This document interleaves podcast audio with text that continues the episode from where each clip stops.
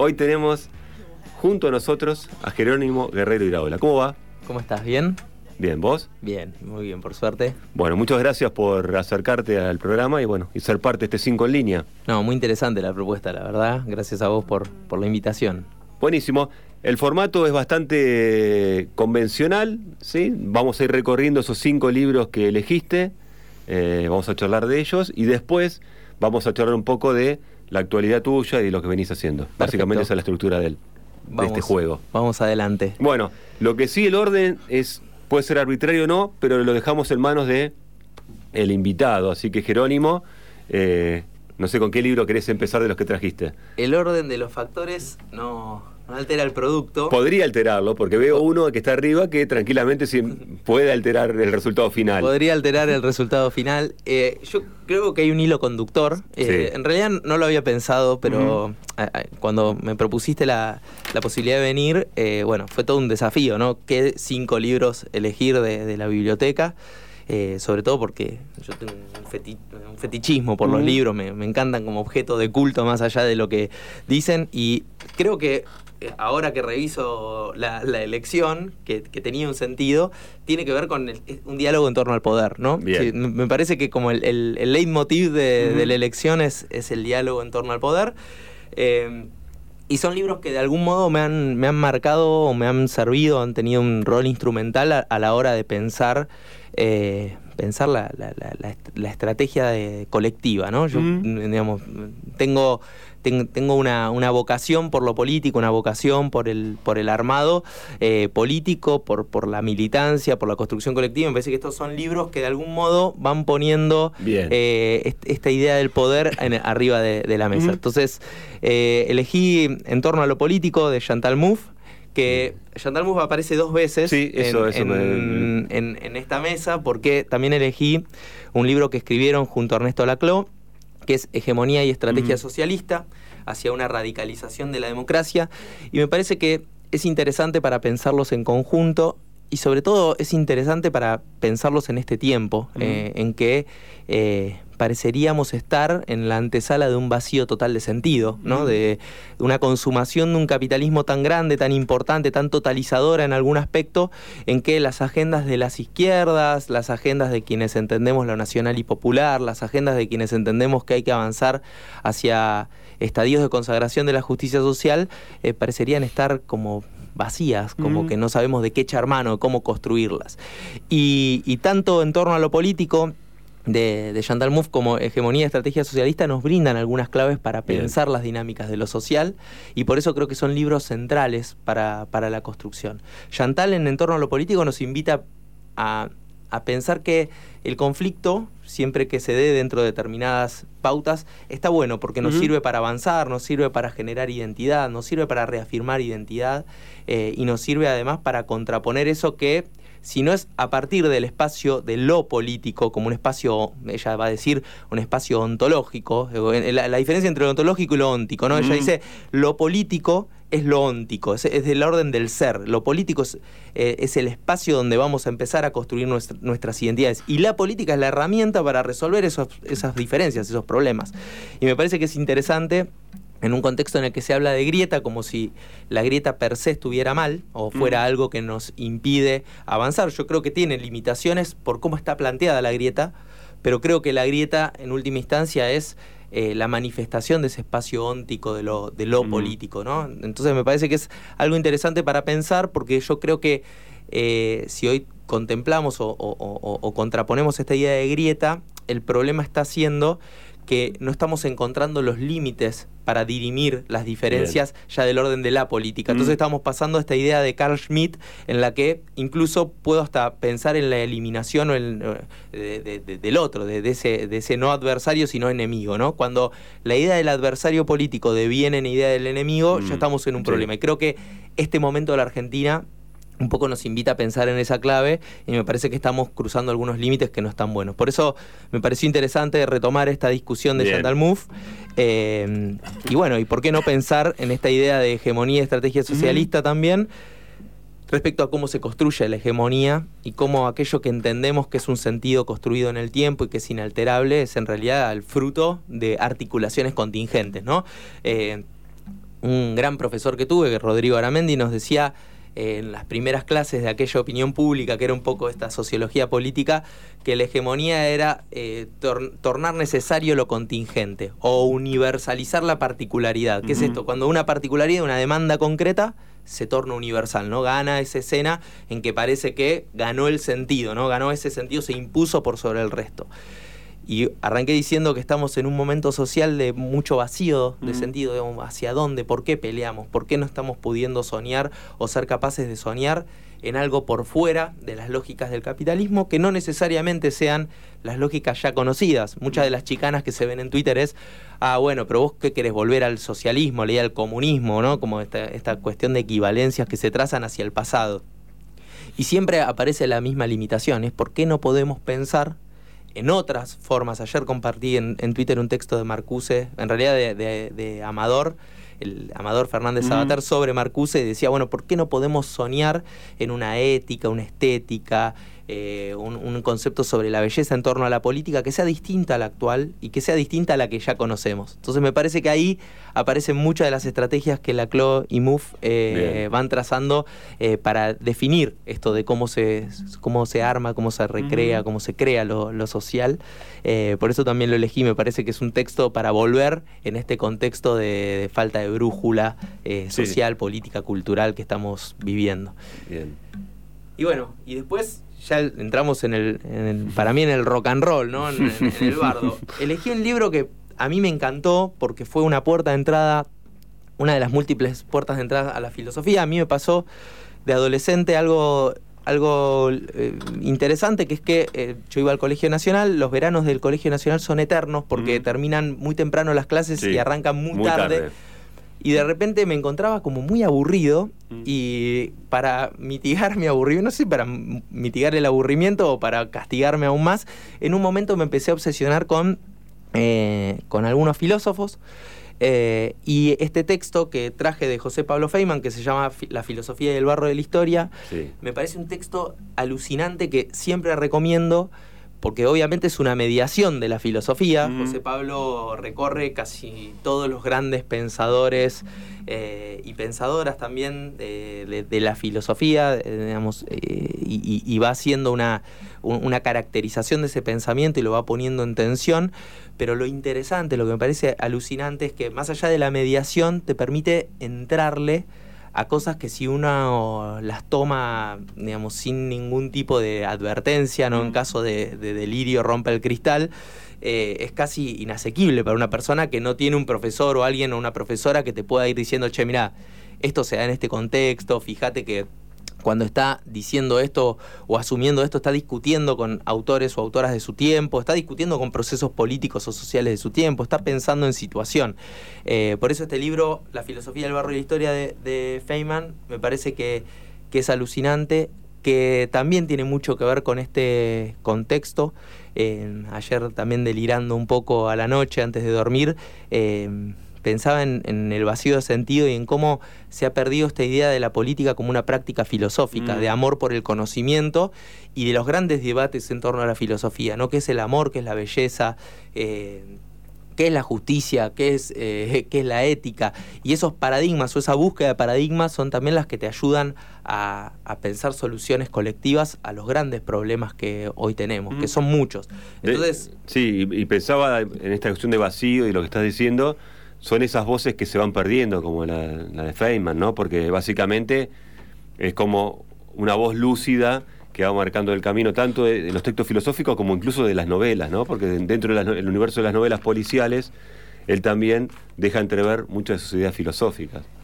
José Pablo Feynman fue, es en tiempo presente, es un referente eh, absoluto, incluso peleándonos con él. Hay, un libro de Feynman que no lo traje, no es de los cinco en línea, pero lo introduzco porque que se llama Filosofía y Nación, que es un libro señero, digamos, para empezar a pensar esto, esta idea del pensamiento nacional. Y siempre digo que el primer capítulo de ese libro, y volvemos a los cinco en línea, eh, es un descargo frenético contra Moreno, ¿no? En la idea esta dicotómica de Moreno versus Saavedra. Y él hace un descargo de Moreno que a mí me partió la cabeza. Dije, nunca había pensado. Él dice algo así, como voy a simplificar, porque no, nunca estaré a la altura de José Pablo, pero dice, Moreno era un elitista, Eh, Saavedra, en cambio, un tipo que le gustaba lo popular, casi como hasta una exaltación de Saavedra que era nada que ver a lo, al, cassette que uno tenía. Después él se arrepiente de eso y dice, no, para, cuando escribí eso... no, era, no era tan así. No era tan así. Yo, digamos, tuve algún vicio de, estas ínfulas de juventud, pero es un libro alucinante para ir pensando los procesos desde la Revolución de Mayo en adelante en clave de filosofía, ¿no? Cómo vamos contraponiendo estas ideas. Así que José Pablo, desde las novelas que ha escrito, que son maravillosas, las eh, reflexiones en torno al peronismo. Mm. Eh, el, libro Peronismo, creo que el subtítulo es eh, Historia Argentina de una obstinación nacional o Crónica Argentina de una obstinación nacional, que nos permite pensar también en esta huella que ha dejado y que nos ha dejado el, peronismo de Perón y los peronismos mm. posteriores.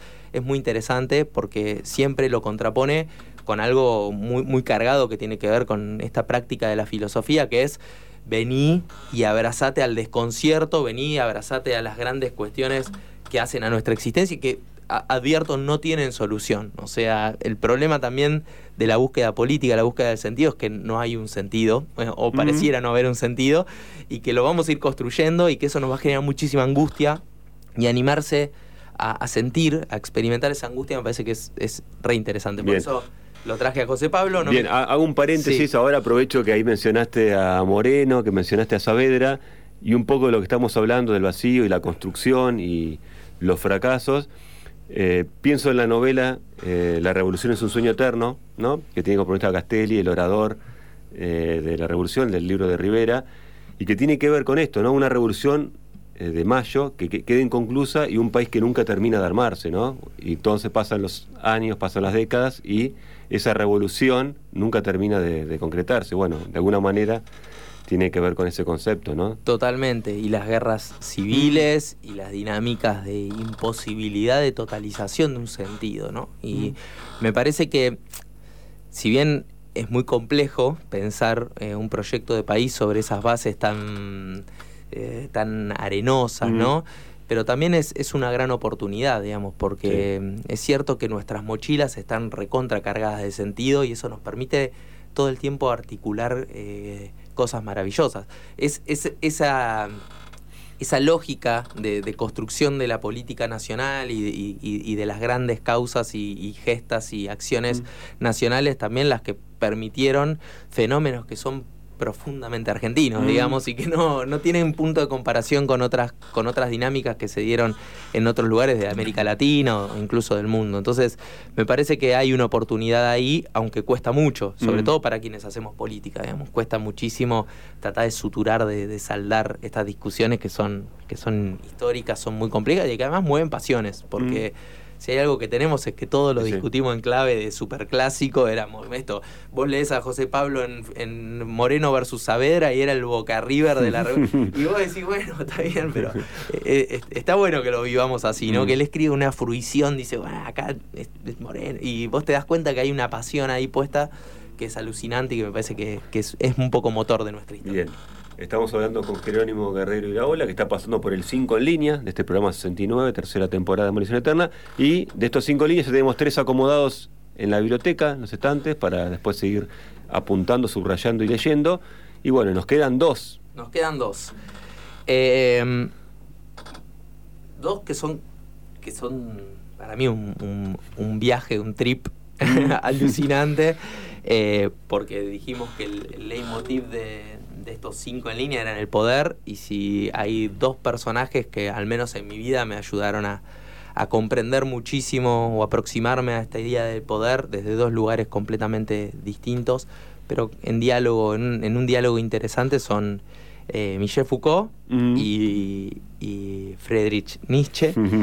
Eh, Foucault desde esta idea de de, de, la biopolítica que me parece tan, tan interesante. El libro es La verdad y las formas jurídicas, pero la verdad es que es una injusticia eh, para, para con Foucault porque hubiese elegido eh, cualquier otro, Cualquier otro, desde historia de la sexualidad, historia de la locura, eh, vigilar y castigar, cualquiera que uno tome de, Foucault, incluso los, las, las digamos, eh, algunos de los escritos que andan dando vuelta por ahí. Hay uno que es muy interesante, que es un diálogo sobre el poder que él tiene con, con Deleuze, eh, que ahí acuña el, concepto de la caja de herramientas para pensar lo social, que me parece que, es un autor eh, recontra importante y que nos ayuda a pensar en esta idea de, la biopolítica, ¿no? del pasaje de esa, de esa idea de poder más estructurado más estructurado desde, desde determinados dispositivos como más sólidos, más externos,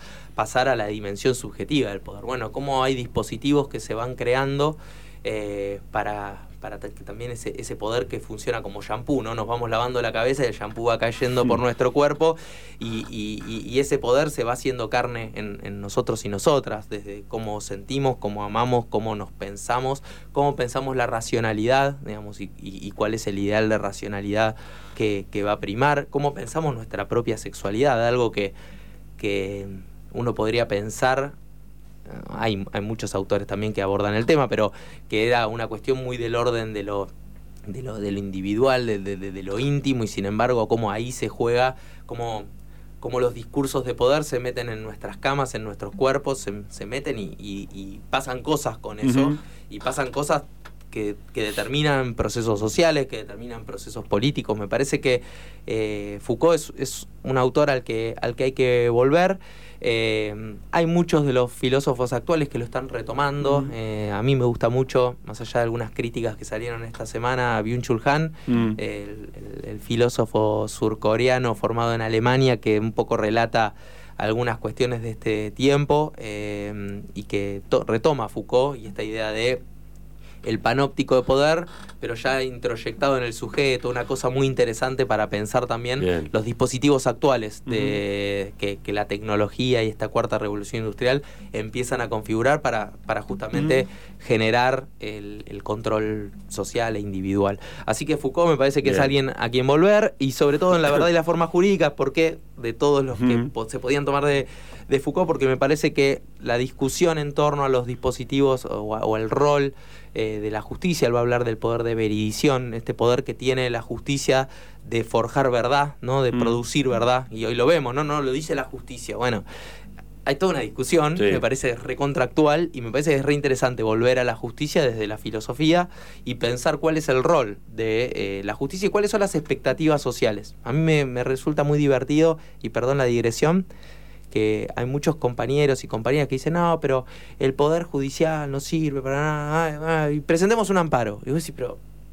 ¿por qué elegís la justicia como un territorio de disputa de poder si estás partiendo de la base de que no vas a obtener nada positivo de eh, la justicia en términos de poder judicial, Y sin embargo, en esta paradoja uno ve esta dinámica de construcción que es casi de sedimentación constante de poder. Bueno, aunque entendamos que este poder judicial no nos gusta, sabemos que una sentencia judicial nos da un plus en algunas discusiones que no la da otras cosas. Entonces, ahí hay algo sobre lo cual discutir que me parece que es re interesante. Y dejé para el final al, Dios ha muerto, ¿no? A Dios ha muerto, ha nacido el superhombre.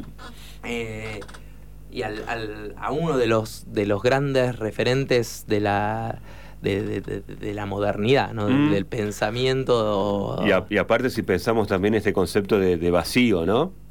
Totalmente, del concepto que viene muy bien, este nihilismo eh, contemporáneo eh, no, nos lleva a retomar esta idea de, Nietzsche. Eh, elegí así habló Zaratustra, pero vuelta. Podría haber sido cualquiera de las otras obras mm. muy interesantes. Eh, pero así habló Zaratustra, está escrito en una clave, con una forma esta de casi profética, que me parece recontra interesante y me deja, y siempre deja claves sobre las cuales volver. A mí me gusta de todas las cosas que, que Nietzsche propone eh, en, este libro, hay, siempre lo digo, hay una triple metamorfosis de la que él habla, eh, que es la de, camello a león, de león a niño, eh, que me parece que también nos invita a pensar en, la producción de sentido de la política. Él dice, El primer estadio del hombre es el, camello, eh, el yo puedo, todo el peso está cargado sobre nuestros hombros, es el peso de la cultura, es el peso del mandato, es el peso del deber, del imperativo, es el peso de la moral que está ahí sobre nosotros.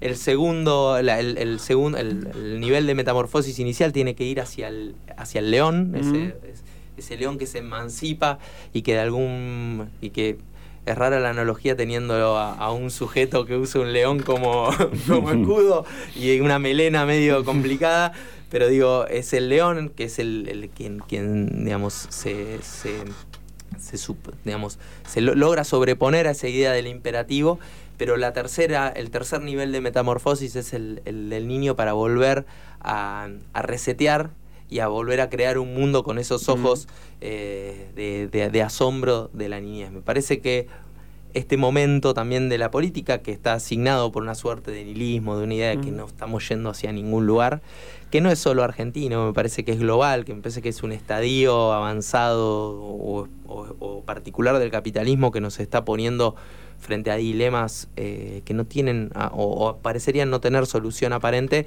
me parece que requiere de, este proceso, ¿no? de poder generar una lógica de, primero de, eh, irredenta, de, emancipación, pero después va a requerir de nosotros y nosotras una, una vuelta a, esos, a esa niñez. Eh, a ese volver a la seriedad con que uno jugaba cuando era niño, ¿no? Para poder recrear esos, esos mundos posibles que, me parece que es interesante y que es un camino que hay que, empezar a, proponer. Bien, ¿tenés un ratito más? Sí. Bueno, eh, Jerónimo Guerrero y la Ola pasó por el 5 líneas, ponemos un paréntesis al 5 en línea y después de, la tanda seguimos conversando un poco de la actualidad eh, de Jerónimo.